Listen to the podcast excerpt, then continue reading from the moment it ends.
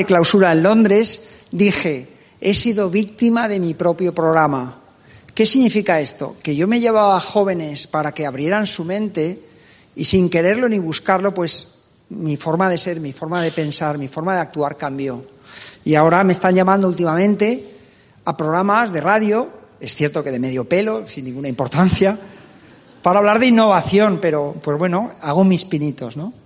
Y la verdad esto ha sido un experimento que me hacía mucha ilusión, montar una gran fiesta como la de hoy, donde juntábamos el talento joven con pues experiencia profesional de gente más adulta, ¿no? Incluso en mi entorno de amistades eh, he invitado a muchos padres que vengan, ejecutivos, que vengan con sus hijos, ¿no? Porque creo que es una buena combinación. Y bueno, pues me lo voy a tomar como una fiesta, ¿no? Y espero que la disfrutéis porque se ha preparado con muchísimo cariño. Antes de nada, quiero presentaros, pues, a Carolina, que muchos ya la conocéis, pues tenemos hiperactividad y eso gracias a Carolina, una ejecutiva como la copa de un pino que pone orden en mi caótica vida, ¿no? Carolina, muchas gracias ¿no? por estar estos, no diez años, pero muchos años, cuatro, cuatro años. Y bueno, pues eh, el programa Two Weeks, para el que no lo conozca, de forma muy rápida, ha recibido un premio eh, de Valencia Campus de Excelencia Internacional, que lo convierte en un programa de las dos universidades, la Universidad de Valencia y la Politécnica de Valencia, y consiste que mm, seleccionamos 20 estudiantes de ambas universidades pero también está abierta como de la Católica, del CEU, de alguna de Madrid, alguna universidad extranjera, para ese grupo de 20 estudiantes visitar durante dos semanas las mejores empresas del mundo en Madrid y en Barcelona. Y en, y en Londres, perdón. Se iba a hacer Barcelona, pero nada. Madrid y Londres. Este año han confirmado Microsoft y Amazon, pero todas son de ese nivelazo, ¿no? Y la verdad, pues es muy gratificante. Buenas empresas, buenos profesionales. Y bueno, yo creo que para no extenderme más, lo que quiero hacer es dar las gracias a las empresas y a todos los alumnos que habéis hecho posible esta fiesta, porque sin vuestra presencia no tendría sentido. Y solo me queda por mi parte, pues, poner un vídeo de dos minutos que recoge un poco, pues, todo esto que estoy.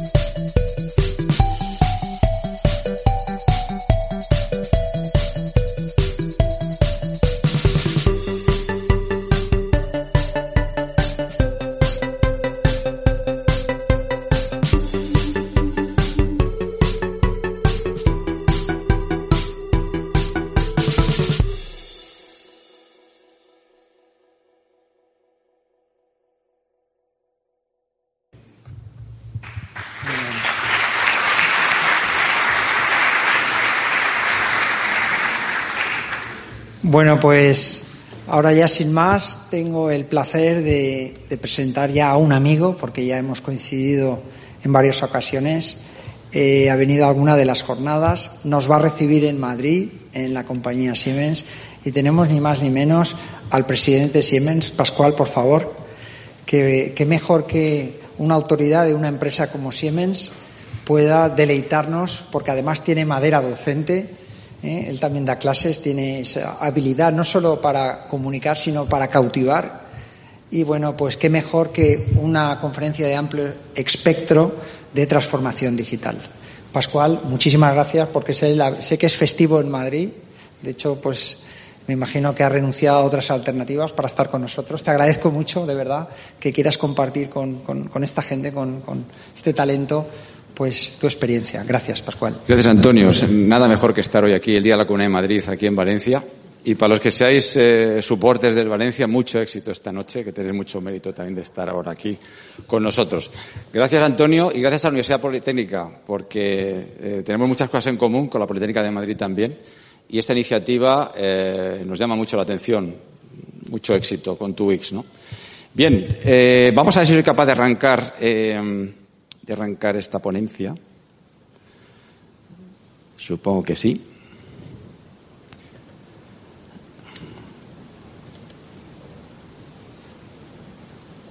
Aquí estamos.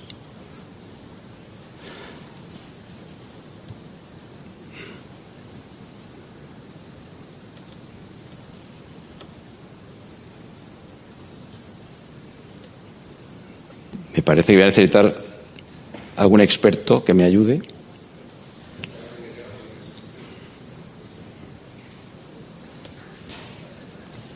¿Está?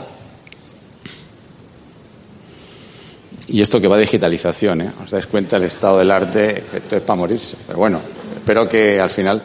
Bien, eh, eh, quiero iniciar un poco la, esta, exposición hoy, pues poniéndonos un poco un observatorio, participamos como Siemens en diferentes observatorios y sobre todo interrelacionamos mucho con universidades, pero también con industrias. ¿no?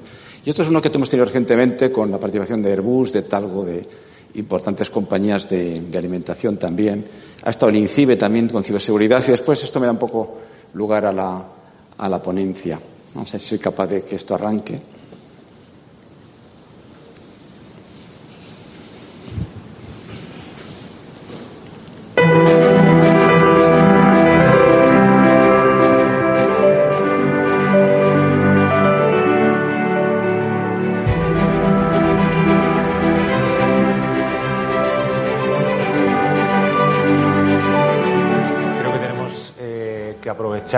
Eh, la oportunidad para ser más, más competitivos.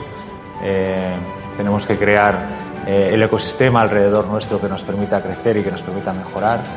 tenemos que disponer de, de, una estrategia, una estrategia siempre a largo plazo.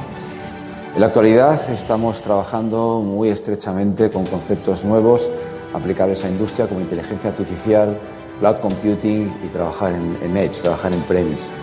Pero en la Feria de Hannover presentamos también por primera vez una auténtica novedad que es blockchain con aplicación al mundo industrial. Por ejemplo, en el mundo alimentario para poder hacer trazabilidad de todos los procesos que intervienen en la cadena de producción y valor, en definitiva, de los alimentos que, consumimos.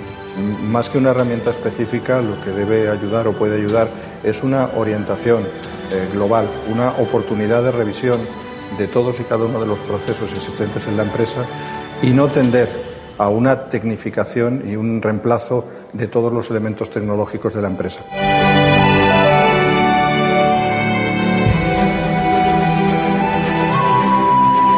Entonces ahí lo que nos está ayudando muchísimo pues es todos los, todos los sensores, toda la información que nuestros activos nos están transmitiendo. Entonces toda esa información la gestionamos para de alguna forma a través de partners que elegimos, como puede ser Google Cloud en este caso, pues gestionar toda esa información de tal forma que pueda ayudar en la operación, a la seguridad sobre todo, hacer el transporte más cercano a la gente, que sea más económico. Es imposible la transformación digital sin la ciberseguridad.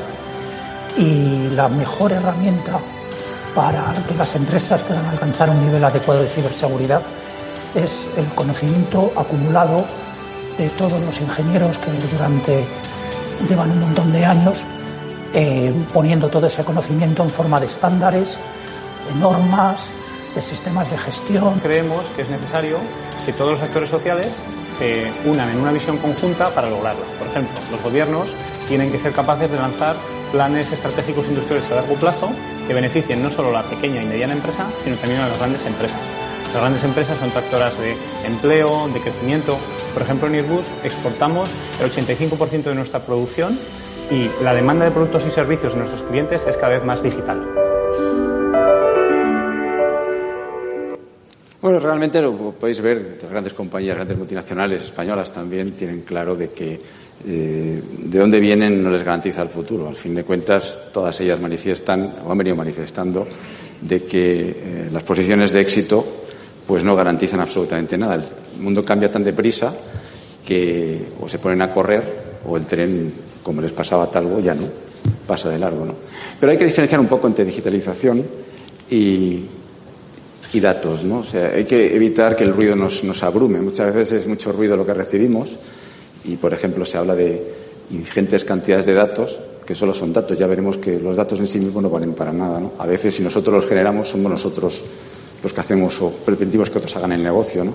Por eso, en, las compañías como, como, Siemens tenemos claro de que o estás eh, corriendo ya o te vas quedando descolgado.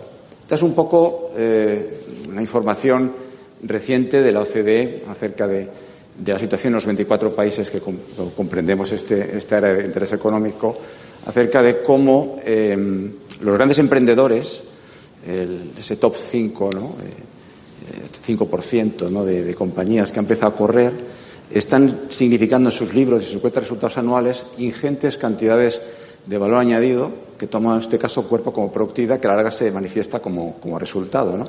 Y que líderes actuales que no han abordado todavía pues, eh, una transformación digital, bien sea por las resistencias culturales, bien sea porque los mandos intermedios, bien sea porque no hay desde el nivel de CEO o de presencia de consejo la iniciativa para transformar y mover, pues van perdiendo competitividad. No debemos mirar esta gráfica si ese 5% de compañías son las más poderosas desde el punto de vista de resultados o en volumen.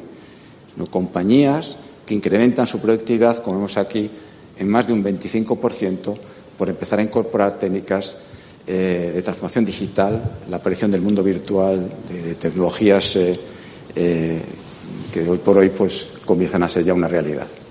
Eh, en Siemens también. Nosotros hemos anunciado recientemente, el, desde hace unos días, y ahora el día, eh, día 8 de mayo en Capital Markets también, la nueva construcción que hemos dado a Siemens. Siemens es una compañía que este año cumplirá, o vamos camino a cumplir 180 años. Hemos pasado por tres siglos, revoluciones, guerras, cambios sociales, y aquí seguimos, ¿no?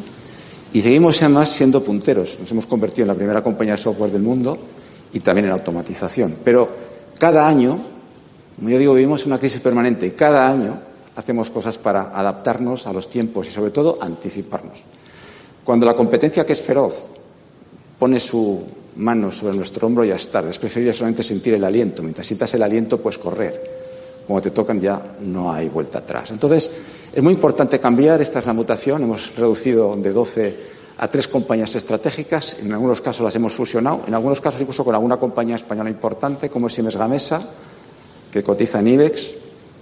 Y dos, Health con, con un IPO de hasta un 15% y en el futuro esperamos que nuestra división de Mobility ya como compañía sea capaz de retomar el camino de fusionarse con una gran compañía europea, ¿no? a pesar de las administraciones europeas que tan fáciles nos lo ponen las compañías europeas. Parece que trabajan para competencia ¿no? a otros países. Y luego tres grandes compañías operativas. Una de ellas es Digital Industries, que es la que yo represento. Antonio, no soy presidente de Siemens, soy presidente de Siemens Industry Software, una de estas OPCOs como tal. Y luego una dedicada básicamente a Smart Infrastructure, porque pensamos que el grid será importante en las ciudades y, naturalmente, una muy importante que es Gas and Power dedicada a la generación de energía. Esta es un poco nuestra construcción, tremendamente sencilla, pero tremendamente enfocada a la transformación digital. Y todas ellas vertebradas por lo mismo, es la necesidad de adaptarse al mercado. El mercado hasta hace poco era algo abstracto, no me acuerdo cuando comencé a trabajar, entonces presidente de Siemens, cuando hablando de mercado, me decía Pascual, pero el mercado, ¿el mercado qué es? ¿no? Y hablábamos en aquel caso, el mercado está construido por clientes, por usuarios, pero hoy el mercado somos nosotros, las personas, ¿no? que queremos velocidad, flexibilidad, que queremos productos de calidad y sobre todo queremos que sean productos sostenibles, que no impacten. Eh, evidentemente, esto nos ha convertido en auténticamente generadores de tendencia. Nosotros decidimos lo que queremos. Si queremos un perfume para mí, si queremos dentro, veremos después, una cerveza para mí, exclusiva para mí, o un, coche que sea yo capaz de conducirlo y nadie más. Entonces, esto es lo que hoy por hoy, esta así llamada industria 4.0 y después transformación digital, viene a traernos al mundo industrial. Y piensen ustedes y pensar vosotros que la industria es lo que nos rodea, todo lo que nos está rodeando, cómo nos vestimos, nos calzamos, lo que llevamos en la mano, el teléfono, todo es industria. Lo que pasa es que lo identificamos de muchas maneras, pero todo es industria y tiene mucho que ver con estas cuatro palancas. Naturalmente, cuando nos abrimos al mundo Internet para flexibilizar y para agilizar el time to market, el mundo Internet aparece con sus ventajas y con sus inconvenientes. Todos estos eh, ciberdelincuentes que antes nos preocupaban en el mundo IT, en nuestros propios domicilios, tirábamos de, de la conexión de, ADSL para que no entrara el virus, ya estaba dentro. Pues esto aterriza en el mundo industrial y necesitamos, por tanto, de generar procesos ciberseguros para garantizar que la digitalización no es un obstáculo. Y, naturalmente, como todo, Facebook y, y, y Google y, Amazon, empresas basadas en datos que generamos nosotros, pues no son exactamente replicables en el mundo industrial, como ahora les explicaré. Naturalmente, esto se puede aplicar a todas nuestras industrias. Esto puede ser un poco el reflejo de la industria española. Eh, muchos de los ingenieros o ingenieros en potencia, o ya que habéis acabado que estáis hoy aquí, trabajaréis en alguno de estos sectores. Solamente hay uno que, que todavía no existe en nuestro país, que es una gran fábrica de baterías que desde Siemens queremos empujar y animar a las administraciones a que construamos en este gran país que es España una, fábrica de baterías, porque somos el segundo fabricante de automóviles, pero no estamos enfrentando adecuadamente el cambio de tendencia, el cambio al coche compartido basado en movilidad eléctrica. No vamos a traer las baterías del centro de Europa o de Asia. Las baterías pesan mucho y logísticamente es inviable. Nos falta en este país en este momento una gran fábrica de baterías para suministrar a nuestro sector de automóvil. Pero aquí están todas, aquí estamos todos, aquí estamos jugando todos la liga, la misma liga, la liga de la flexibilidad, el time to market, la calidad, la sostenibilidad, y todas ellas tienen, por tanto, los mismos problemas de ciberseguridad y el tratamiento adecuado de los datos. Nuestra organización española, igual que el resto de las europeas y, desarrolladas occidentalmente en el mundo que hoy conocemos, provienen de la electrificación y la automatización. Hemos conseguido, gracias a la automatización, disponer de bienes y servicios disponibles para todos a buenos precios. Sin embargo, eh, nos falta el ser capaces de desarrollar por encima una capa, una capa digital que además a estos productos los permita ser diferentes, porque yo les miro a ustedes o los miro a vosotros y nadie quiere ser igual que su vecino, todos queremos tener algo que nos diferencie. Y los productos industriales que consumimos o bebemos o conducimos o volamos nuestras experiencias de clientes como personas pues no van a ser iguales. Y esto es lo que nos va a permitir esta capa que se va a poner por encima de la automatización. Productos para todos a costes razonables, pero diferentes. Y esta capa, pues es una capa que tiene una parte muy importante de software, muy importante de software. El mundo virtual es software, el mundo de automatización es hardware. Y tiene, lógicamente y consecuentemente, pues servicios digitales añadidos. Y todo ello con una capa superior que es el mundo de, de los datos. Por eso acuérdese cuando veíamos esa foto, esa slide que ponía digitalización, no sé cuántos terabytes de datos, eso está bien, pero vamos a bajar al mundo que nos da satisfacción a la hora de consumir. Digitalización. Nosotros, como Siemens, eh, eh, claro, una empresa como la que yo represento hoy aquí, pues que ha sufrido, porque en 180 años se sufre mucho, ¿no? Estamos acostumbrados un poco a anticiparnos, ¿no? Anticiparnos es, acuérdese de la mano y el aliento, ¿no? De la nuca, ¿no? Correr, está bien correr, hay que saber hacia dónde se corre. Y por eso, cuando nos planteamos hace ya, en el 2007, cómo, cómo dábamos el salto de la automatización al mundo digital, hace ya 12 años, ahora, ahora hablamos todos de industria 4.0, pero cómo se llega hasta aquí, ha habido un recorrido anterior.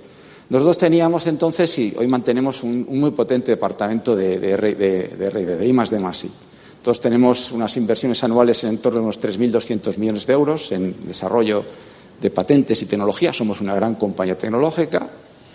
Eh, hay más de 20.000 personas haciendo I más de más En España hay 250. Eh, es desarrollando conocimiento. Pero nos dimos cuenta de que no teníamos la velocidad suficiente ni muchas veces las capacidades ni la innovación. Y entonces decidimos incorporar conocimiento a nuestra compañía para migrar de un proceso puramente fabricar a eh, virtualizar. ¿Mm? Y entonces, pues, empezamos a incorporar conocimiento. En estos últimos años, ya 12 años, hemos invertido 10.000 millones de euros en adquirir conocimiento, grandes compañías. Ninguna compañía de miles de personas, la más grande que compramos o que incorporamos tenía 600 personas. Lo que sí teníamos claro es sudoku que queríamos construir, el paz digital que queríamos recorrer y lo que nos hacía falta. Y además de incorporar las compañías, algunas de ellas las conocen ustedes perfectamente, hemos creado una pequeña compañía que se llama Next47, que lo que hace es ya bajar al nivel de startup, es decir, eh, es, en un estado muy anticipativo de la, de la innovación incorporar ese conocimiento a nuestra compañía para desarrollar conjuntamente ese PA digital que no tiene fin, porque lo que hemos visto también es que la digitalización es un camino, no es un destino. Y este camino se recorre, pues como digo yo, se recorre cada día. Y cada día hay que estar viendo y, analizando y valorando qué nos va a hacer falta. Estas compañías que hoy ya forman parte de nuestra compañía nos han convertido en la primera compañía de software industrial y nos ha permitido pues, eh, elaborar eh, proyectos tan sólidos como Gemelo Digital. Gemelo Digital, que, hoy pues, es una palabra, un término acuñado en muchas, eh, en muchos, por muchos actores, sin embargo, muy pocos son capaces de presentar a los dos hermanos, porque gemelos yo aprendí en el colegio que eran dos hermanos. Todo el mundo habla de gemelos digital y a veces presenta uno, un solo hermano, y a veces no es completo. Gemelo digital son dos, que es el gemelo virtual y el gemelo físico, como ahora veremos. Y los dos son iguales, los dos hablan y el ADN que comparten es el mismo. Y en el gemelo virtual podemos probar las cosas que después realizamos el gemelo real. Naturalmente, además de la digitalización en, el plano de software, el mundo virtual, eh, Industria 4.0 y digitalización nos ha traído también la necesidad de incorporar tecnologías que entendemos en Siemens que son core. Son core. Es core eh, hablar de, un hate automation, es core hablar de impresión 3D, es core hablar de blockchain, es core hablar de cybersecurity, de materiales, en fin, algunos de los que ustedes pueden identificar, otros no. En definitiva, todos ellos, conjuntamente con el mundo virtual, es lo que están realmente significando el gran cambio trascendental de nuestras tecnologías. Si, por ejemplo, hablamos de inteligencia artificial, ¿no? La inteligencia artificial, bueno, pues eh, puede ser un algoritmo, ¿no? Muchas, muchas personas lo entienden como un algoritmo. ¿Un algoritmo?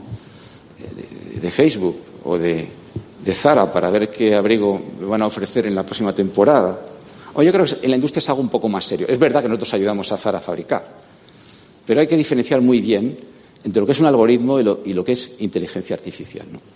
Realmente, eh, inteligencia artificial es para muchas compañías industriales es un auténtico reto, porque eh, las compañías, eh, Mittelstand en Alemania, aquí pymes de 200, 300 personas, ¿no?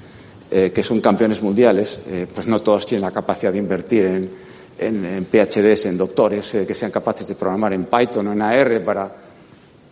no. Entonces, uno de los temas que nos hemos dado cuenta, y nosotros tampoco, y uno de, de los primeros pasos que hemos hecho ha sido em, convertir la inteligencia artificial en algo que se pueda entender. Esto lo lanzamos ahora en, en octubre. Es un es una inteligencia artificial basado en un procesador de redes neuronales con capacidad de ir aprendiendo de un entorno.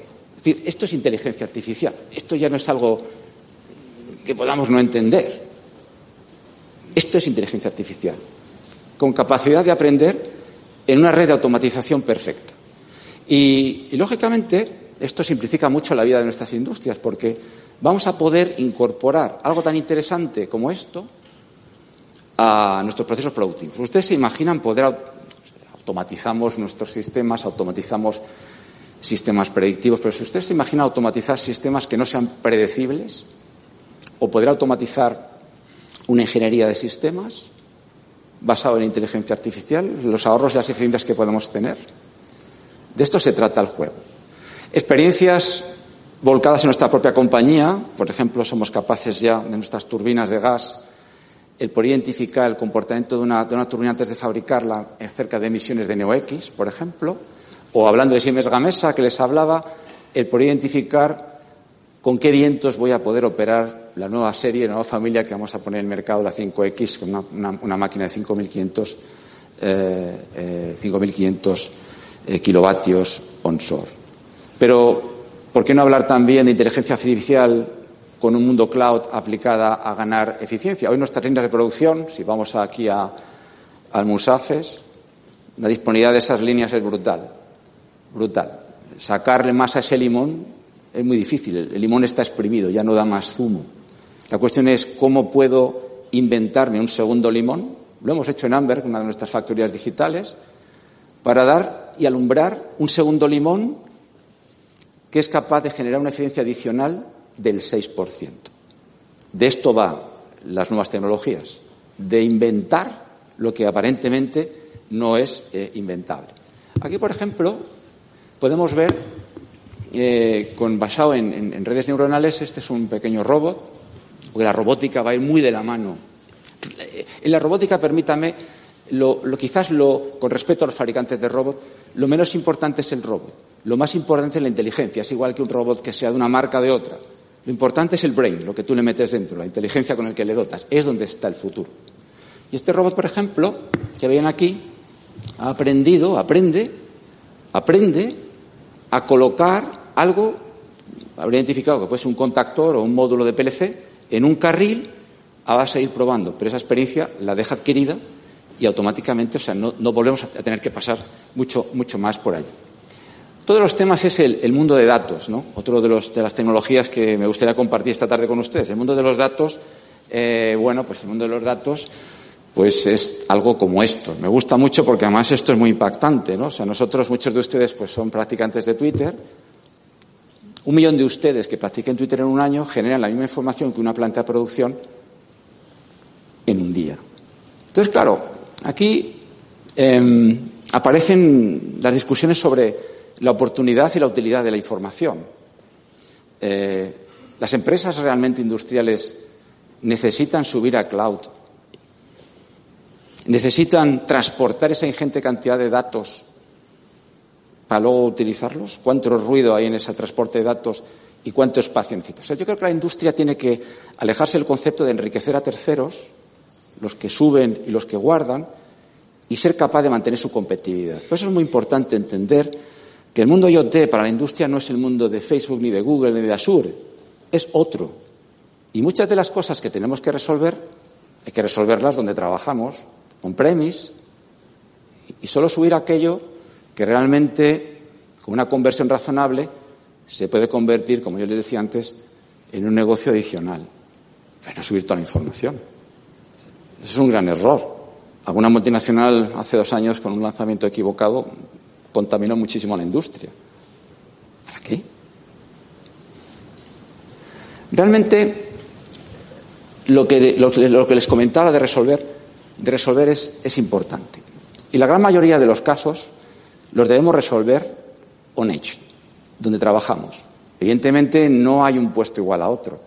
El querer eh, eh, homogeneizar los puestos de trabajo es absurdo, porque le restamos flexibilidad. Lo que tiene Industria 4.0, digitalización en la industria, es flexibilidad y velocidad. Por tanto, si queremos trabajar on-premise, tenemos que desarrollar apps que con devices como puede ser un smartphone o similar podamos resolver intercambiando información. Y luego, pues podemos decidir de esta información qué es lo que puedo subir a cloud, a una red eh, industrial, a, a un cloud industrial, para poder convertir esos datos escalados, subidos, con una conectividad potente y segura, en negocios adicionales, bien sean de productividad o bien sean de, resultado. Por eso, uno de los temas que nos preocupó mucho en Siemens fue, nosotros tenemos 250, 249 fábricas. Es decir, cuando les hablo de industria, les hablo como un industrial. Nosotros sabemos de fábricas, porque tenemos fábricas discretas y de procesos. Y muchas de las cosas que hoy comparto con ustedes son cosas que hemos experimentado nosotros mismos y que estamos experimentando. Por eso entendemos muy bien la necesidad que teníamos de poder no guardar y almacenar datos, sino tener una plataforma basada en nube para poder tratar la información, poderla digerir, que fuera compatible con, nubes que guardan datos, los cuales nosotros no tenemos ningún interés, porque creo que la industria no debe tener interés en, en la mayor medida de guardar los datos. Ya hay expertos que tienen edificios llenos de servidores. ¿Cuánto tiempo va a durar la competitividad por el, como digo para no pasarlo a, datos físicos, el dato guardado? El precio va en picado. No tiene interés, como fabricar robots, no tiene interés. Aquí el interés es dotar a esos datos de conocimiento.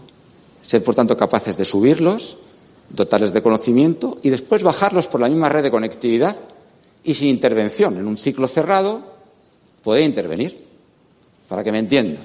Como ustedes van a Zara, y Anditex, empresa que respetamos muchísimo en sí, es una grandísima multinacional y además lo hace muy bien, ustedes con sus eh, exploraciones predeterminan su comportamiento.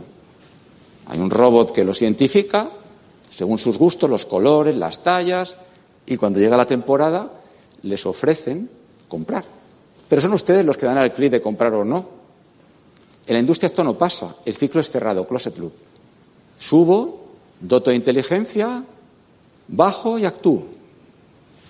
Closet loop. Y por eso tengo time to market y flexibilidad. Esto es muy importante. Naturalmente, con esto podemos ver juntas electrificación y automatización con lo que es el advenimiento de la transformación digital. Es el ciclo perfecto.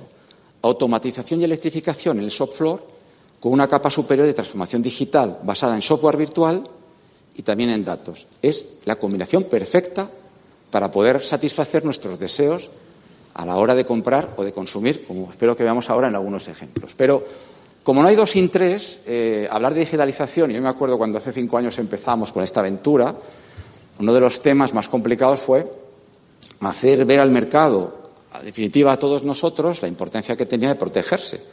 Porque cuando hablamos de ley de protección de datos, a nadie le gusta que le envíen cosas sin autorizados el uso de su correo electrónico. Pero ustedes se imaginan en una fábrica o en alguna de las fábricas que hay aquí en la comunidad valenciana que esa información que sube pudiera ser hackeable y la propiedad intelectual pudiera ser usurpada. Hablamos de, protección de datos para personas y no para conocimiento. Entonces, la ciberseguridad en la industria es fundamental.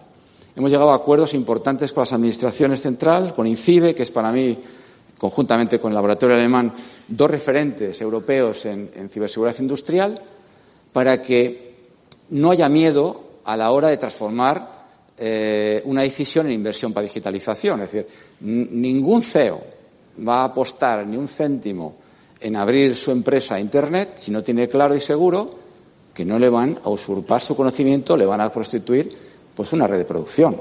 Por eso les he digo que digitalización y ciberseguridad son dos caras de la misma moneda, es que una va con la otra. Si no tenemos ciberseguridad, no habrá digitalización y, consecuentemente, pues no habrá competitividad. Y aquí, pues tenemos también pues eh, mucho enojado. Podríamos hablar de ciberseguridad toda la tarde, pero no creo que Antonio me deje. En cualquier caso, en cualquier caso, eh, que tú has, comido cinco minutos míos, ¿eh, Antonio? En cualquier caso, esta es una combinación donde podemos ver un poquitín de qué estoy hablando. Hablamos de shop floor, hablamos de mundo real, hablamos de mundo virtual, hablamos de nuevas tecnologías, y hablamos de mundo cloud. Ese paquete de estas cuatro palancas es lo que entendemos que es la transformación digital en la industria, llamada Industria 4.0 o como quieran ustedes entenderlo. Pero hablamos todos de lo mismo. Naturalmente, eh, hablamos de gemelo digital. Y gemelo digital consiste precisamente en esto. Es decir, que yo, por ejemplo, puedo coger este iPhone, que no digo que sea el caso, ¿eh? porque hay cosas de las cuales debemos y podemos hablar y otras de no. Este, este, este iPhone es un iPhone 10 ¿Ustedes se imaginan un teléfono, un iPhone que ustedes podían construir mecatrónicamente, lo ensayan, ven cómo se calientan las baterías, físicamente, termodinámicamente, luego electrónicamente también lo virtualizan, diseñan, llaman por él incluso, y no lo pueden tocar. Y guardan todo ese ADN en la nube. Y cuando el 10 o el 10X deja de dar dinero, le dan al enter y bajan el, el que venga después, que está aprobado y garantizado de que aquello va a funcionar. Este es el gemelo virtual, la simulación global, su ADN, en donde hasta la línea de producción está testada. Puedo cerrar el ciclo perfectamente, que es exactamente lo que les presento aquí. Aquí tenemos un poco el producto en ingeniería, gemelo digital, lo que sería la producción y la operación, gemelo digital, y naturalmente también el performance y el service. Es decir, podemos construir y disfrutar un producto y una fábrica sin haber invertido nada en ellos, ni en el producto, ni en la ingeniería. Bueno, es aplicable, es aplicable a cualquier tipo de topología de industria, discreta o de proceso. Vamos a ver un par de ejemplos. Por ejemplo, aquí vamos a ver una, fábrica de lácteos que vamos a, construir. Eh, esta podía ser pues, cualquiera de las compañías españolas que hay de alimentación. España es muy potente en alimentación y bebidas. España el 50% de nuestro PIB industrial es alimentación y bebidas. Parece como que no se conoce, ¿no? Que se habla más de coches y otras cosas, ¿no? Sin embargo, pues eh, este podría ser una planta de, de dairy, de una planta de lácteos, que podemos construir mecatrónicamente, la vamos construyendo, hasta, hasta ahora no hay nada nuevo, ¿no? Lo que pasa es que según la vamos construyendo, pues a su vez la vamos dotando de inteligencia. Y la fábrica, que en principio solamente era una construcción de CAD en 3D incluso, eh, pues va cogiendo vida. Le vamos dotando pues, de nuestras herramientas de virtualización mecánicas, termodinámicas, físicas, fluidos, electrónicas. Y le vamos dando vida a una planta, y tiene ustedes la embotelladora de PET, por ejemplo, y podemos empezar a jugar con ella. Incluso la podemos someter a la demanda de un mercado. En este caso, pues eh, podemos ver que si los consumidores, es decir, nosotros bebemos mucha leche, muchos yogures desnatados o mucha leche de soja, pues luego resulta que los diferentes productos que estamos aquí fabricando, pues aquí los tiene, no se ve muy bien, pero ahí están las cremas o de qué, pues no son suficientes para los, tanques y las reservas que estamos produciendo. Es decir, tenemos una demanda pues, que llega a ser mayor.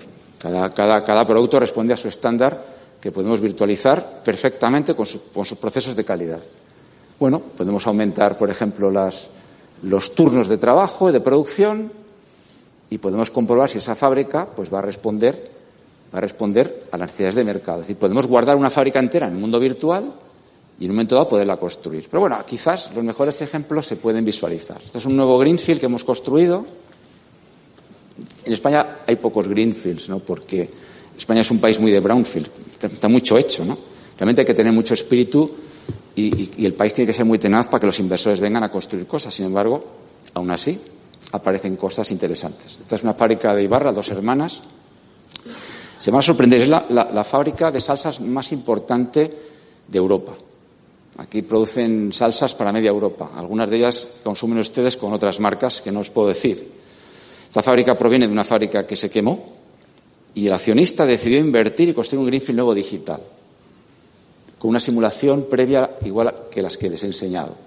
Evidentemente, aquí incorporamos todas las técnicas de virtualización y simulación y de construcción final, pero ¿este es el final realmente de esta, de esta época? O, como les decía antes, la digitalización em, no es un destino, sino que es un camino. Y, este es un poco eh, lo que también puede pensar eh, San Miguel.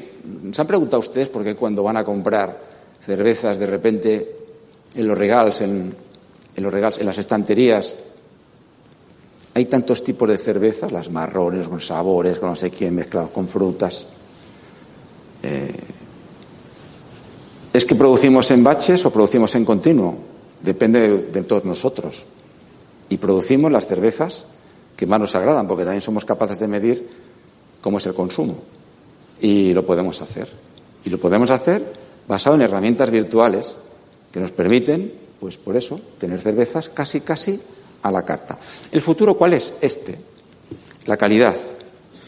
Nosotros como, como, como usuarios queremos estar seguros de que lo que consumimos, eh, hablando de alimentación, pues sea fetén, que no nos den gato por liebre, como aquel de los jamones, ¿no? Polacos, ¿no? Que casi se carga el sector. En blockchain. Una vez que tenemos todo un proceso productivo digitalizado, incluso con conectividad, que podemos estar jugando en el mundo cloud para mejorar eficiencia, lo último que queda es ese mundo cloud conectarlo con algo aparentemente tan contractual, y contractual desde el punto de vista jurídico-financiero como es blockchain. Parecía que eh, blockchain era patrimonio de los grandes financieros o de los grandes abogados para securizar los pasos de sus procesos y blockchain aterriza ya en la industria. Y lo hace donde más falta hace, es en la securización de la industria alimentaria. Hoy nosotros, los usuarios, queremos saber a golpe de foto cuál es el origen del producto que estamos consumiendo, incluso sus componentes. Aquí es un end perfecto. Si hablamos de este fabricante de salsas, pues eh, cómo fue su supplier o qué componentes eh, aportan su valor, la logística, el transporte, los equipos, el consumo. Este es, este es un paso más en la transformación digital, por ejemplo, de la industria alimentaria, con tecnologías, no solo virtualización y simulación, sino también blockchain. Y si vamos al automóvil, permíteme que le presente a los dos hermanos, ¿eh? dos hermanos trabajando juntos, los hermanos digitales, los gemelos digitales. Aquí tienen ustedes, pues, combinando unos y otros, podemos estar seguros probando el gemelo virtual, cuál va a ser el comportamiento exacto del gemelo real, sin ni siquiera haberlo construido. Estamos seguros al 100%, incluso con un virtual commissioning antes de ponerlo en marcha, de que aquello va a operar. El ADN ya lo tengo y solamente tengo que cambiar el ADN de un sitio a otro, que es un passing. Y construyo y la línea y funciona. Esto en el mundo del automóvil. Eh, en el mundo del automóvil, eh, que es un mundo muy activo, si es algo que, le, mete gas a las industrias, eh, es lo que se aprende del automóvil. Incluso el mundo aeronáutico está aprendiendo mucho del automóvil. ¿no? Y uno de los temas fundamentales es el, time to market. ¿no? 30% de, de velocidad al poner modelos. No sé si se han dado cuenta, cada vez tenemos más modelos en el mercado. Pero sobre todo, los modelos tienden a ser cada vez más diversos. En este caso, el, ejemplo que les voy a poner ahora es un encargo que nos hizo el grupo FFA hace tres años, previo al lanzamiento del Ghibli. El Ghibli es un producto de Maserati, querían sacar un, Maserati low cost. Bueno, low cost, el Ghibli base cuesta 75.000 euros, pero bueno, se puede entender que para Maserati pues ese es un precio low cost. Y querían hacer un producto muy accesible a un mercado muy concreto, ¿no? Entonces querían implementar, y de hecho lo han hecho, hemos hecho, hemos implementado todas estas tecnologías que les he comentado en la fabricación de este coche. Este coche sencillamente es, es una maravilla. Yo lo he conducido y es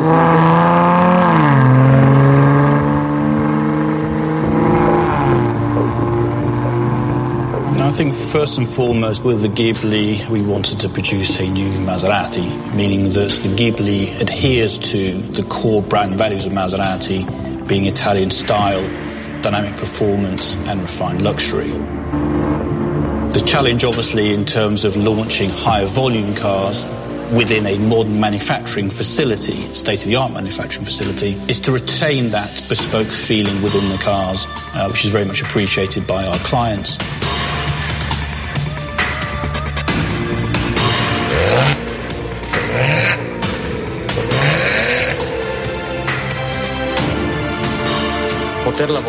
Being able to work in a digital twin is a significant evolution compared with the past.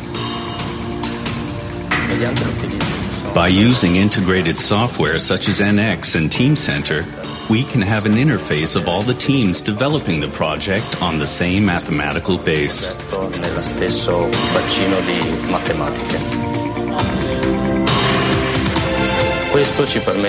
This allows us to reduce analysis times and to avoid possible errors caused by miscommunication between the different teams.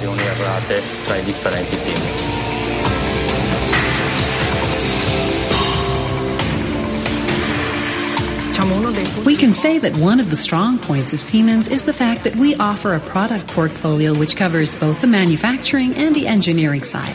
And what's more, these products are also tightly integrated.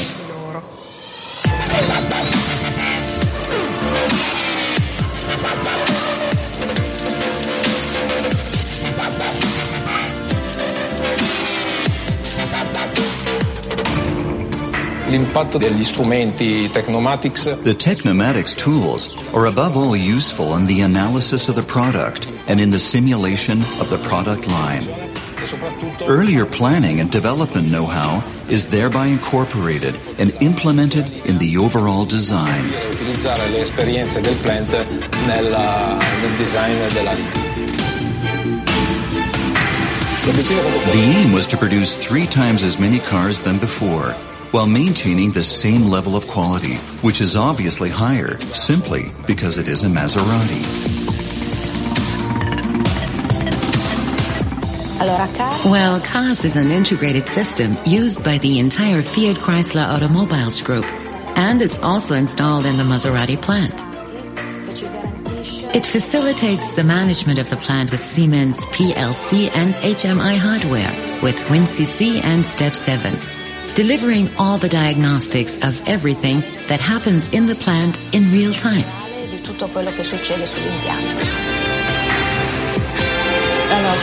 So Siemens technology helps us to be more efficient and have better quality management in the production plant.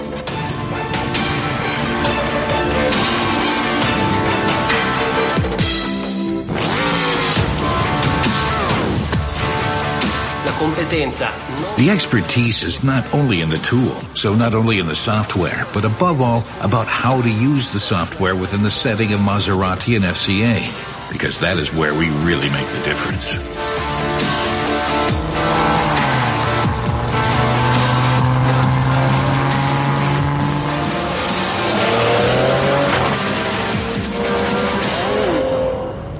Bueno, pues espero que os haya parecido interesante. Muchas gracias y esta noche lo dicho, que gane Valencia.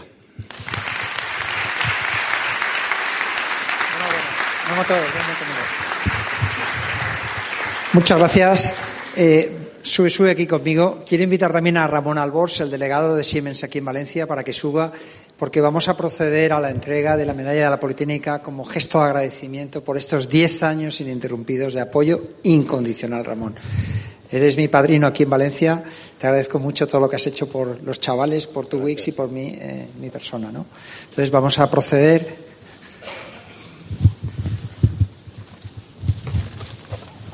La entrega de la primera medalla de la noche. Muchas gracias. Eh, la- que nos haga Carolina una foto.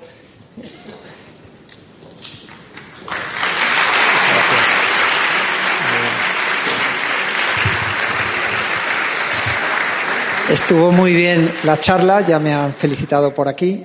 Aquí está. Espera, espera, Carolina. el papel.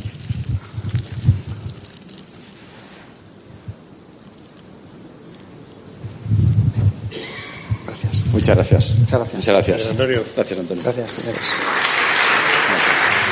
Y ahora, para complementar eh, el evento de hoy, sabéis que el programa TUWIS tiene una parte tecnológica de puesta en escena de cuál es el estado del arte en distintos sectores, pero hay una parte muy importante para las empresas que son habilidades, las skills.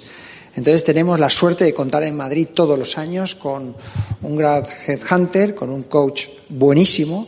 La única pena es que solo tiene hoy 20 minutos para deleitaros. Kiko Cerdá, ¿dónde estás? Por favor, sube aquí con nosotros. Un gran aplauso.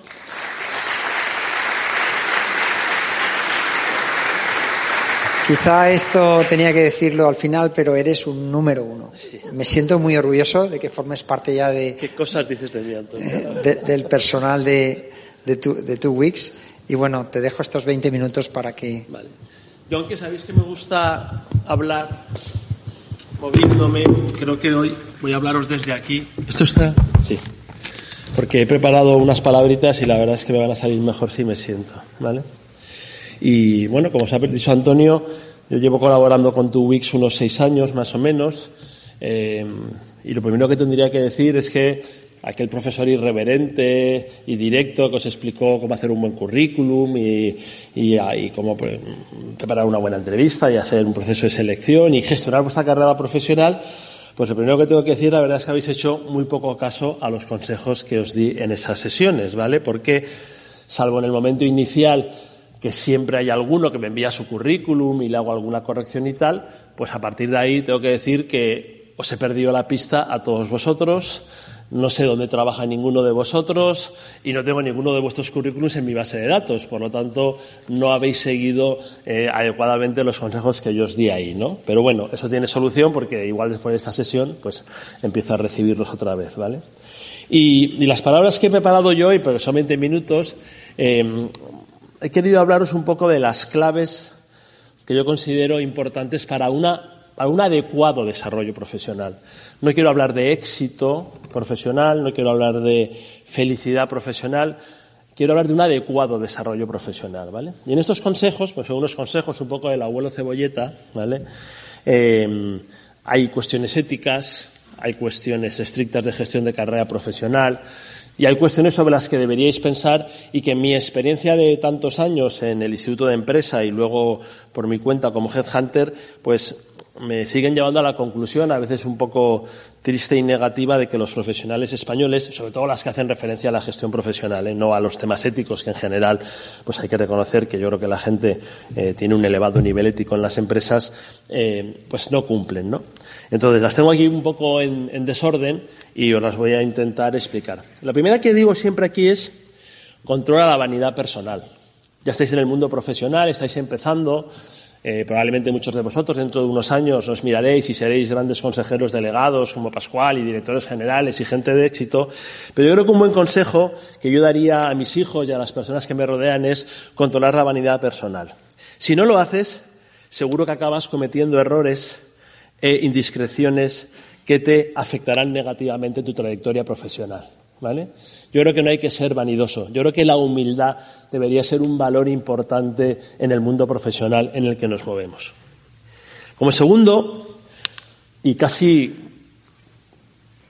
va de la mano de este, y es complicado además decirlo en un país donde sabéis que, y yo lo vivo en primera persona, ¿no? Donde pues, los salarios han ajustado mucho, la recompensa retributiva no es la que nos gustaría muchas veces por múltiples motivos, pero sí que me gusta aconsejar que controles la ambición económica, ¿vale? Porque normalmente es la puerta para incurrir en mala praxis profesional, ¿vale? Evidentemente que a todos nos gusta medir el éxito profesional en parte por el éxito económico, ¿vale? Pero eso no tiene nada que ver con que de alguna forma seamos capaces de eh, controlar nuestra ambición económica. No lo es todo en la vida, aunque evidentemente es muy importante, ¿vale? Es muy importante. Pero también hay otras cosas que la complementan y yo creo que es importante tener en cuenta. Un tercer consejo que a mí me parece importante es que para demostrar nuestra valía profesional no es necesario o no podemos ni debemos ser soberbios, prepotentes ni despreciativos con los demás, ¿vale?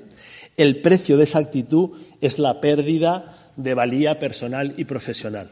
Yo creo que hay que ser siempre respetuoso con tus compañeros en el trabajo, con la competencia, con la gente que te vas a encontrar a lo largo de tu vida profesional, porque la vida profesional es muy larga, mucho más de lo que nos pensamos y, como luego lo diremos, te vas a volver a encontrar con la gente casi de manera circular constantemente, ¿no? Por lo tanto, salir de los sitios por la puerta grande, habiendo dejado siempre las mejores sensaciones con los equipos y con las personas que has trabajado, yo creo que es muy importante. Y por lo tanto, y la consecuencia de esta, de esta, de esta recomendación que os he dicho aquí es que para crecer profesionalmente, para tener éxito profesionalmente, no hace falta subir dejando atrás muertos y heridos por el camino. No hace falta, ¿vale? Lamentablemente o afortunadamente, aunque no os lo creáis, tienden a resucitar, ¿vale? Esos muertos y heridos que vas a dejar por tu camino tienden a resucitar y a aparecer en el momento más inesperado, ¿vale?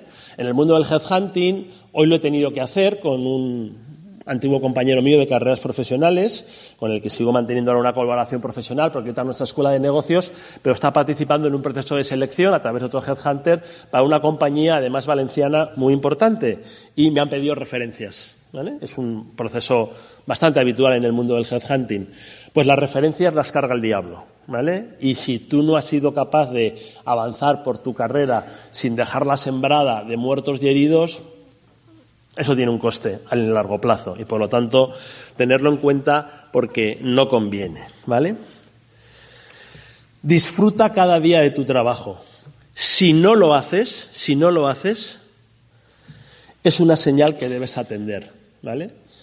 Eh, hay que ir todos los días a trabajar o a los proyectos en los que estés a tu trabajo con ilusión, con ambición, con ganas. Si eso no te ocurre, si eso no te ocurre, Probablemente es como, ya sabéis que en el coaching, y yo hago coaching, eh, siempre le pregunto, o yo le suelo preguntar mucho a los coaches si atienden a las señales de su cuerpo, ¿vale? Es decir, eh, eh, yo, por ejemplo, cuando sé que voy a tener estrés, suelo tener eczema seborreico, o como hay gente que te dice que va a llover porque le duele la rodilla, ¿vale? Es decir, nuestro cuerpo muchas veces nos está avisando, ¿vale? Pues si tú no disfrutas del trabajo de los, todos los días, es una señal que deberías atender. Algo pasa, algo deberías plantearte, algo deberías tener en cuenta. Sé intensivo en la dedicación a tu trabajo.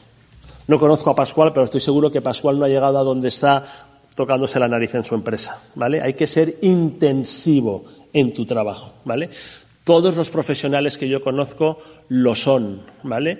Probablemente han sacrificado muchas cosas en su vida por su trabajo, ¿vale? Pero, pero, mantener un equilibrio estable con los otros aspectos importantes de tu vida, fundamentalmente familia, amigos y ocio. No es incompatible, no es incompatible.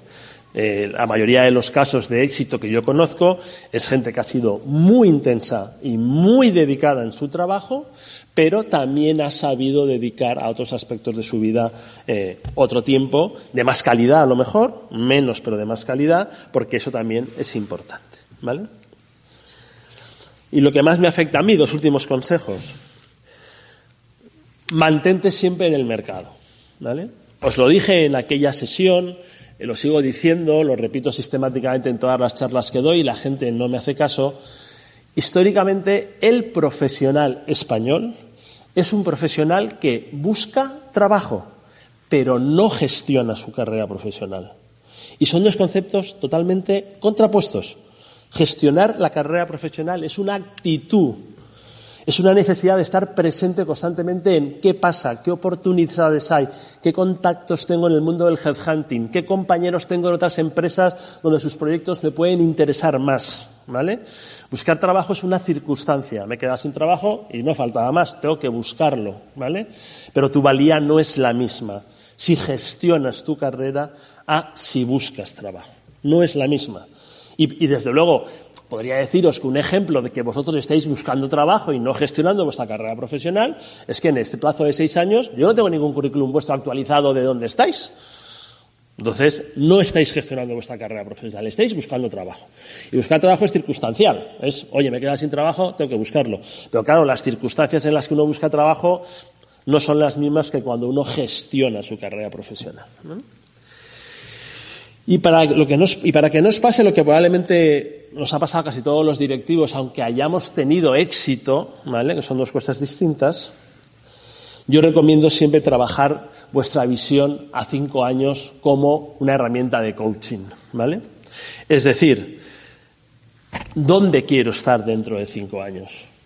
No deberíais dejar que el paso del tiempo os llevara a, que probablemente es lo que nos ha pasado a todos. Oye, estoy contento, me va bien, oye, mira, tal, tal, tal, tal, tal, sino que deberíais intentar tener un ejercicio constante de visión.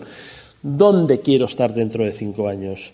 En qué sector me gustaría estar, en qué funciones, en qué proyecto, con qué grado de visibilidad nacional o internacional, gestionando equipos o no, en posiciones más técnicas, más comerciales o más financieras o más lo que sea. Pero ¿dónde quiero estar en cinco años? Lo tenéis que tener un poco presente. ¿Por qué? Porque si lo tienes presente, cuando las oportunidades pasan por delante de tuyo, las sabes identificar. Esto tiene que ver con mi visión. Esto tiene que ver con lo que yo me he propuesto a cinco años. Y esto otro no, pues lo dejo pasar no, tiene ninguna importancia, ¿vale?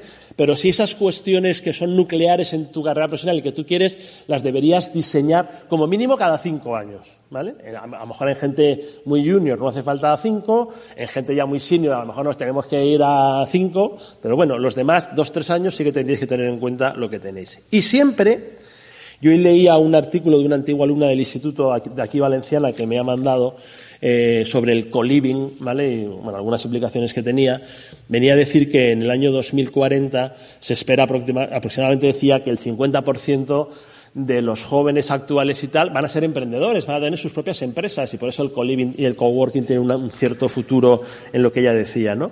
Y en esa visión a los cinco años yo siempre os invito a que tengáis un plan B y ese plan B es el emprendimiento, ¿vale? Tenéis que tenerlo siempre presente, ¿vale? Para que no sea digamos, una conclusión forzada de vuestra carrera profesional. ¿vale? Lamentablemente, y ahora a lo mejor en las copas, ahora con Pascual charlo un rato de eso, el mercado profesional español es un mercado que da muy pocas oportunidades a la gente mayor de 50 años. Muy pocas oportunidades. ¿vale?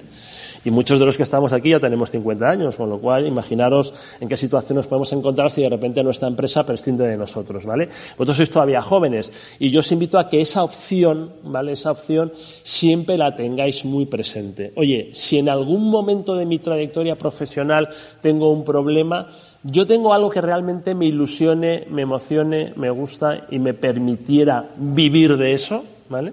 Pues eso siempre hay que tenerlo en la recámara porque es un tema importante, ¿vale? Y esos son los consejos que esta tarde, antes de venir aquí, apuntaba para eso que os he dicho, claves de una de un adecuado desarrollo profesional, ¿vale? No he hablado de éxito, no he hablado de felicidad, porque eso es muy difícil, ya depende de cada uno, pero sí que a mí me parecen importantes que, que las hayáis escuchado y que bueno y que si os han servido pues pues estaré encantado de que así sea. Y, y muchísimas gracias vale porque voy a dar mucho tiempo.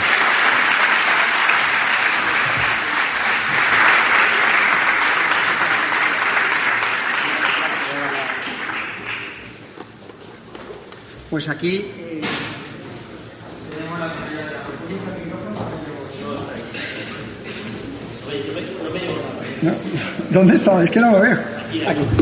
Sí, y ahora de forma rápida, para darle dinamismo, eh, vamos a invitar a, a, un montón de empresas e instituciones que han apoyado este programa muchísimo tiempo y que, bueno, están aquí presentes y además quiero que le pongáis cara porque luego en el vino, o cóctel o Spanish wine, que hemos preparado, pues será una ocasión para hablar con ellos y que haya ese intercambio de networking tan, tan interesante. Espero también que las palabras de Kiko, aunque, han sido breve, una pena no tener más tiempo, pues haya eh, marcado eh, y que cambiéis vuestra actitud y que le mandéis el currículum, que es una persona muy bien relacionada, no solo eh, en esta comunidad valenciana, sino a nivel nacional y yo creo que lo ha dicho bien claro, ¿no? Que, necesita tener vuestros currículum y sobre todo cuando os va bien, no cuando estáis necesitados que tenéis menos que ofrecer, ¿no?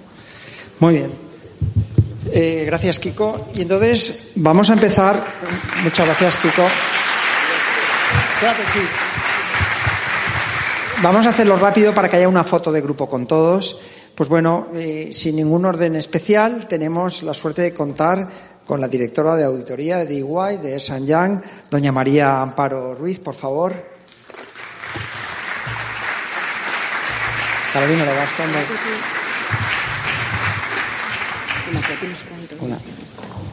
Enhorabuena. Aquí, ve, ve abriendo la, la medalla para la foto de grupo. Tenemos a don Joaquín Longares. ¿Dónde está? Ah, Joaquín, que aún no te había saludado. Delegado de Iberdrola. ¿Qué tal? Enhorabuena. Iberdrola no solo nos recibe todos los años en Madrid, sino que nos invita a Londres a Scottish Power, espectacular. Eh, Pascual, sube para la foto, por favor, también. Bueno, ahora viene el Ateneo. Eh, pues no es mi casa, pero no sé por qué me he puesto cómodo y me siento como en mi casa. Entonces quiero dar las gracias al Ateneo. Tenemos a su presidenta, por favor, doña Carmen Rosa, presidenta del Ateneo Mercantil. Los dos, los dos, por favor, Nacho. Nacho es uno también de mis padrinos. Yo, como veis, me voy rodeando de padrinos, gente que me ayuda. Gracias. Eh, la medalla. Mucho gusto. Gracias, Nacho. Gracias. Eh. Para la foto del grupo. Tenemos eh, de la Universidad de Valencia, eh, bueno, pues la Politécnica organiza este programa, no puede recibir medalla, pero la Universidad de Valencia nos está apoyando muchísimo. Tenemos dos representantes de la Universidad de Valencia, la Facultad de ADE. Tenemos a Manoli Pardo. Manoli, ¿qué tal? Adelante. Vicedecana de ADE de la Universidad de Valencia. Facultad de Economía, correcto. Ay, ay, tantos años y, no me lo aprendo. Lo malo es que no me lo aprenderé. Pero bueno. Eh, y por supuesto, pues tenemos la Escuela de Ingeniería de Burjasot, eh, que me hubiera gustado que también hubiera venido un gran amigo, José Torres, pero tiene a su madre regular. Pero bueno, nos ha mandado a la decana. ¿eh? Por favor, sube aquí con nosotros, doña Paula Marzal, decana o directora, pero bueno, una autoridad. Aquí tiene medalla. Tenemos a un banco que nos apoya de forma incondicional, un gran comunicador, profesor, ejecutivo, Vicente Puig, tampoco lo he saludado. Un gran aplauso a Vicente Puig.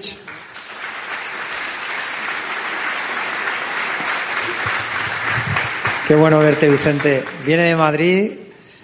Qué encantado. Gracias, gracias. Otro número uno que cautiva siempre a los chavales. Pfizer. Pfizer es un laboratorio farmacéutico, como veis tocamos todos los sectores y tenemos aquí un ejecutivo de la Comunidad Valenciana, Maite, también madrina mía, yo siempre digo... Maite, enhorabuena. Pues aquí hablaban de, de las cervezas Maus. Pues la respuesta a tu pregunta la tenía Carrefour.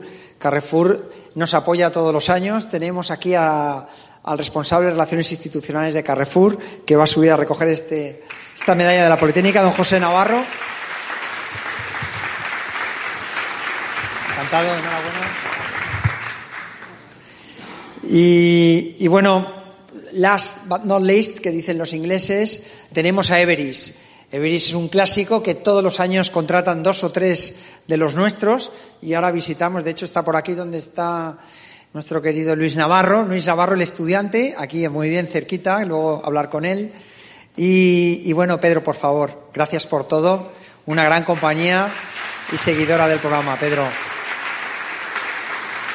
Enhorabuena. Bueno, sí, es, es mutuo siempre. Gracias. Y bueno, eh, para completar la foto de grupo, me gustaría que no tienen medalla, que se pusiera Carolina en la foto como agradecimiento. Para hacer la foto, ¿no? Se pone en la foto. Y también quiero invitar a Taita, que está por aquí, no la he visto. Taita me ayudó en la primera edición, una ejecutiva valenciana, que bueno, pues se merece también un aplauso. No sabía hasta último. No sabíamos lo de la medalla porque no iba a venir, pero a última hora ha podido organizárselo. Tendrá su medalla. ¿eh? Y bueno, pues me voy a poner yo también en la foto porque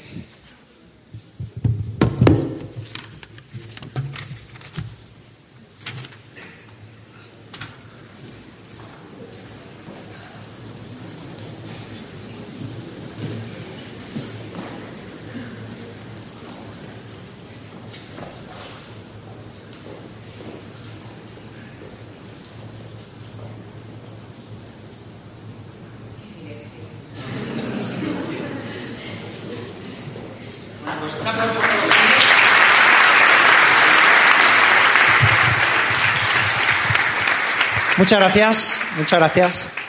Y bueno, siguen las sorpresas.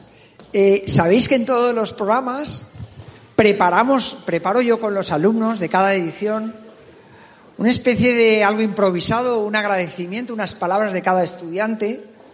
Y este año, pues, va a ser espontáneo de verdad. Quiero pedir algún alumno de alguna promoción que, que levante la mano y que coja el micrófono y que dedique pues 30, 60 segundos a contar cómo lo vivió o, o, no sé, quiero decir, me parece interesante escuchar la voz del alumno.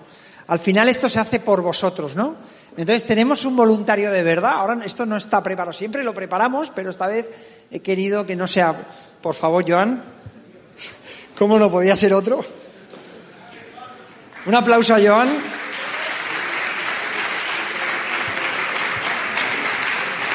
No sé si vale la pena que subas porque tienes 40 segundos desde aquí. Pero Joan es un caso de éxito. Eh, vino en esta última edición. Eh, lo disfrutó mucho, lo vivió intensamente. Era muy escéptico en el momento de la matrícula. Me hizo 30.000 preguntas.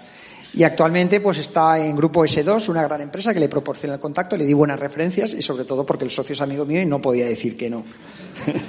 Pero también a tu favor es que eres muy bueno, eres listo, trabajador y cariñoso. Y yo creo que eso es muy completo. Entonces, si quieres dirigirte a otras direcciones, a empresas, aquí tienes tu minuto de gloria. Pues muchísimas gracias, Antonio. Eh, la verdad que da casi para llorar. Eh, pues básicamente yo es agradecer a Antonio por todo lo que hace, porque creo que a muchos nos cambia la vida, lo que es este programa, lo que, lo que significa para todos, cómo te abre la mente, cómo te hace pensar en tu futuro, en qué hacer, en, intentar emprender, intentar hacer cosas, en hacer contactos, de qué es lo que se basa.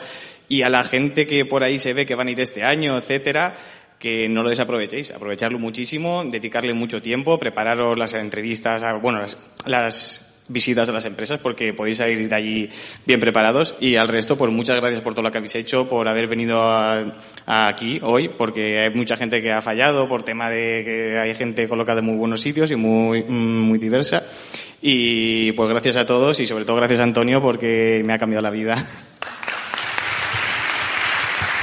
Gracias, gracias, gracias, Iván. Bueno, y ahora pues viene la parte de premio. No hay premios para todos, no hay sorpresas para todos. Vamos a hacer el sorteo por haber aguantado. Lo que sí que hay es vino para todos y en cantidad. ¿eh? Y un buen catering luego después. Eso no va a faltar. Entonces vamos a proceder al sorteo. También vamos a hacerlo ágil. Voy a coger a mi hijo si no se ha quedado dormido y que nos traiga los numeritos. ¿Dónde estás? Vamos con los numeritos. Devuélveme esto. Hola, hola. ¿Tenéis numerito? Venga. Vale, vale, vale. Pues venir dentro. Están todos aquí, ¿no? Tú no. Aquí están todos los numeritos.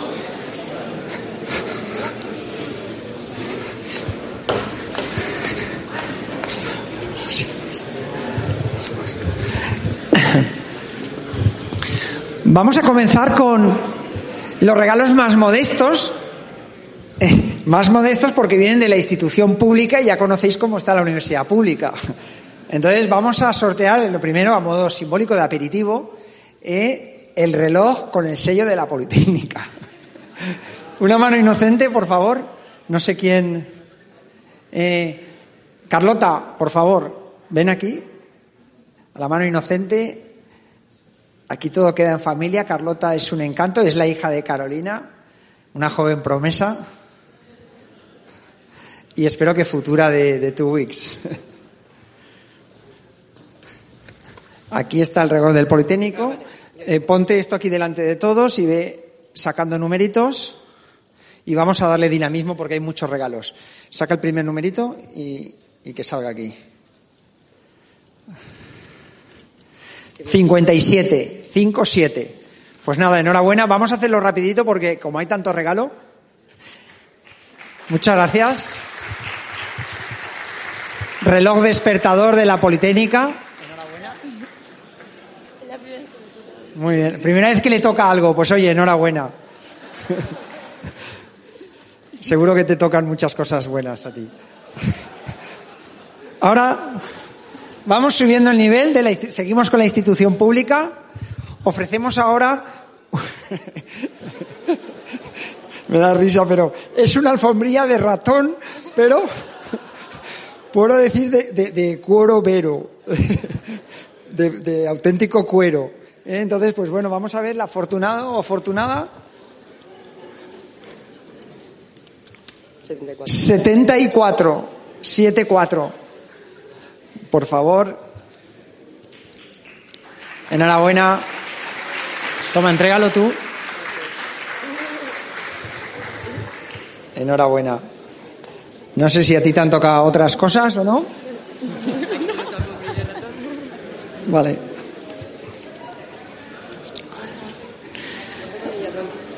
Ah, foto y todo, sí. Vale, vale.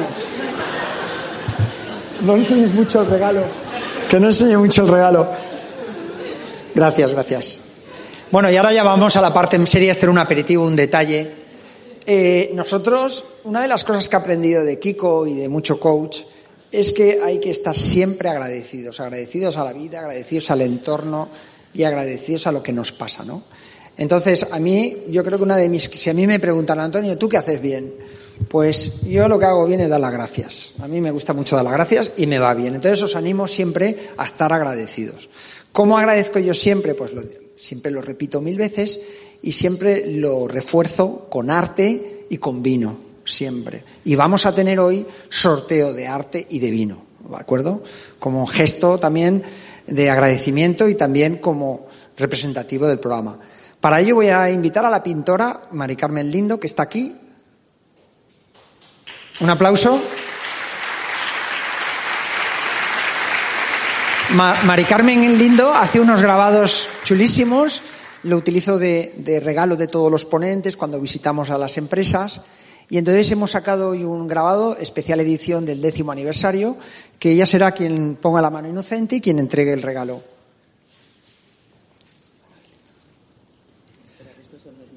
Bueno, ostras, si te toca a ti. 47. 47. Pues vaya regalazo. Esto sí que es un regalazo. Un fuerte abrazo. Entrega tu. Enséñalo, vamos a abrirlo, que lo, que lo vea. Enhorabuena. Muy bien, muchas gracias. No, quédatelo para Esto luego sirve de consumición para el que no beba vino. ¿eh? Tiene cervezas o refrescos. ¿eh? Puedes enseñarlo a la, con la pintora. Bueno, y hablamos de arte, gracias. Hablamos de arte y vino. ¿Dónde está Xavi eh, y Maribel? Por favor, el enólogo Xavi sale y que salga con su, su dama eh, o reina, princesa. Maribel, tú también, por favor. Que los dos, los dos. Hacéis una pareja encantadora. Xavi luego nos dirá el vino que vamos a tomar. Es un gran comunicador, es un tío divertido. Y, sí, sí, sí, sí. Nos reiremos. Eres más divertido que profesional. Fíjate si. Sí. Gracias. Entonces, gracias, gracias. Eh, vais a ser dos, porque hay dos lotes, ¿no? Sí. Vais a ser dos manos inocentes. Atención al regalazo. Un, bueno, preséntalo tú mejor. Eh, eh, o son dos lotes de, que habéis preparado. Tú no lo sabes. Lo Bueno, nada, muy sencillo. Hemos, sí, lo tenemos aquí en la sala de al lado, a quien le toque, no sé si los has traído, sino en la sala de al lado lo tenemos y lo entregaremos. Nada, dos lotes de productos de nuestra bodega Murviedro, con un combinado de diferentes tipos de vino, y además una visita a nuestra bodega histórica que está ahí en el centro histórico de Requena, que es maravillosa, es una cueva eh, milenaria digna de ver, de verdad. Y estáis, bueno, quien le toque está invitado a venir con un acompañante. Tendrá una cata en la sala de catas para probar nuestros productos y un obsequio que, que será una sorpresa cuando lleguen allí. Por supuesto, el lote, por supuesto. Sí, sí. Pues muchísimas, vamos a, vamos a ver estos dos regalazos a quién le caen. Qué emoción. Pues el primero, el 53. 53. Muy bien, enhorabuena, un aplauso. Pero hay un problema, tú no eres mayor de edad, ¿no? Pues que suba tu madre, Olga, por favor. Que suba tu madre, los dos, los dos, que suban los dos. Qué bueno, me alegro mucho. Sobre todo que madre e hija, enhorabuena. enhorabuena, crack. No, no, esto, esto, esto es así. Tendréis que hacer una QDC, no está el vino aquí, está en la sala. Está aquí, sí, sí. Estos dos. Gracias.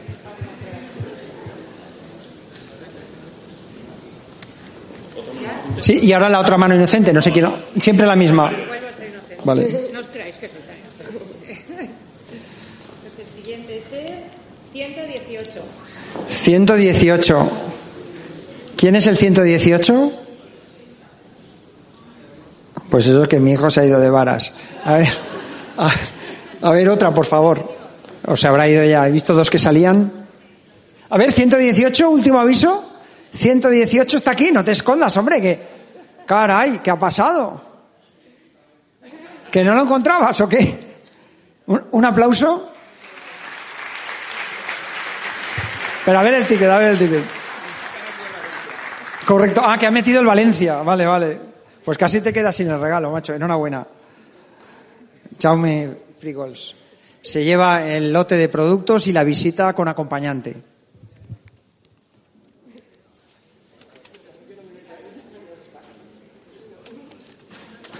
Y ahora. Ah, que esto es la foto. Sí, sí. Gracias a todos. Xavi, qué bueno eres. Luego te escuchamos a ti, ¿eh? que aún no. No es necesario. ¿eh? Sí, sí, sí. Gracias. Por favor. Sí, quedan dos regalazos, dos regalazos eh, que me parecen muy oportunos. Eh, tenemos siempre una sesión antes de ir a las empresas donde digo que la imagen es muy importante, que el vaquero no se acepta en tu Wix, que ni el polo requete tampoco y que hay que ir como mínimo pues con una camisa y una americana. eso causa buena impresión, vamos de ejecutivos y nos ayuda mucho, ¿no? Entonces me parecía oportuno para el que aún no se ha hecho un fondo de armario, y a mí me conocéis que soy presumido que la camisa blanca siempre es un clásico que no debe fallar, pues tenemos una empresa que se dedica a, a vender únicamente camisas blancas por Internet. Y ha tenido el detallazo de traernos una camisa de hombre y una camisa de mujer para que, bueno, pues que conozcáis esto. Y yo creo que lo mejor es que estas dos personas que han venido de camisasblancas.com vengan aquí a la mano inocente y a todo. Un aplauso. ¿Qué tal? Mm, tú que tienes barba darás la de hombre y tú que no tienes barba darás la de mujer. ¿Te parece bien? La blanca es la de mujer, es la que tú das. Y la de hombre, para la barba. Hombre 103. Hombre 103. Un aplauso. Qué bueno. Enhorabuena. Enhorabuena. Y atención a la de mujer. 63. 63. A ver si es mujer. Hay suerte. Y si no, pues para una hermana, una prima o. 63. Mirad todos el número, por favor. ¿Qué?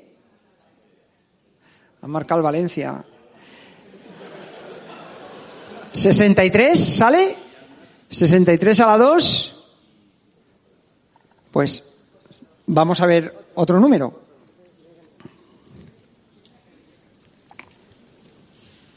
El 36. 36. 36. Bueno, ningún problema. Te llevas una camisa preciosa de mujer que cuando venga un cumpleaños de alguna amiga o el día de la madre, en fin. Gracias, gracias. Ah, se puede, se puede, no sé si se puede cambiar o no. Sí, también Si no puedes, si no tocas mucho, se puede cambiar. Foto.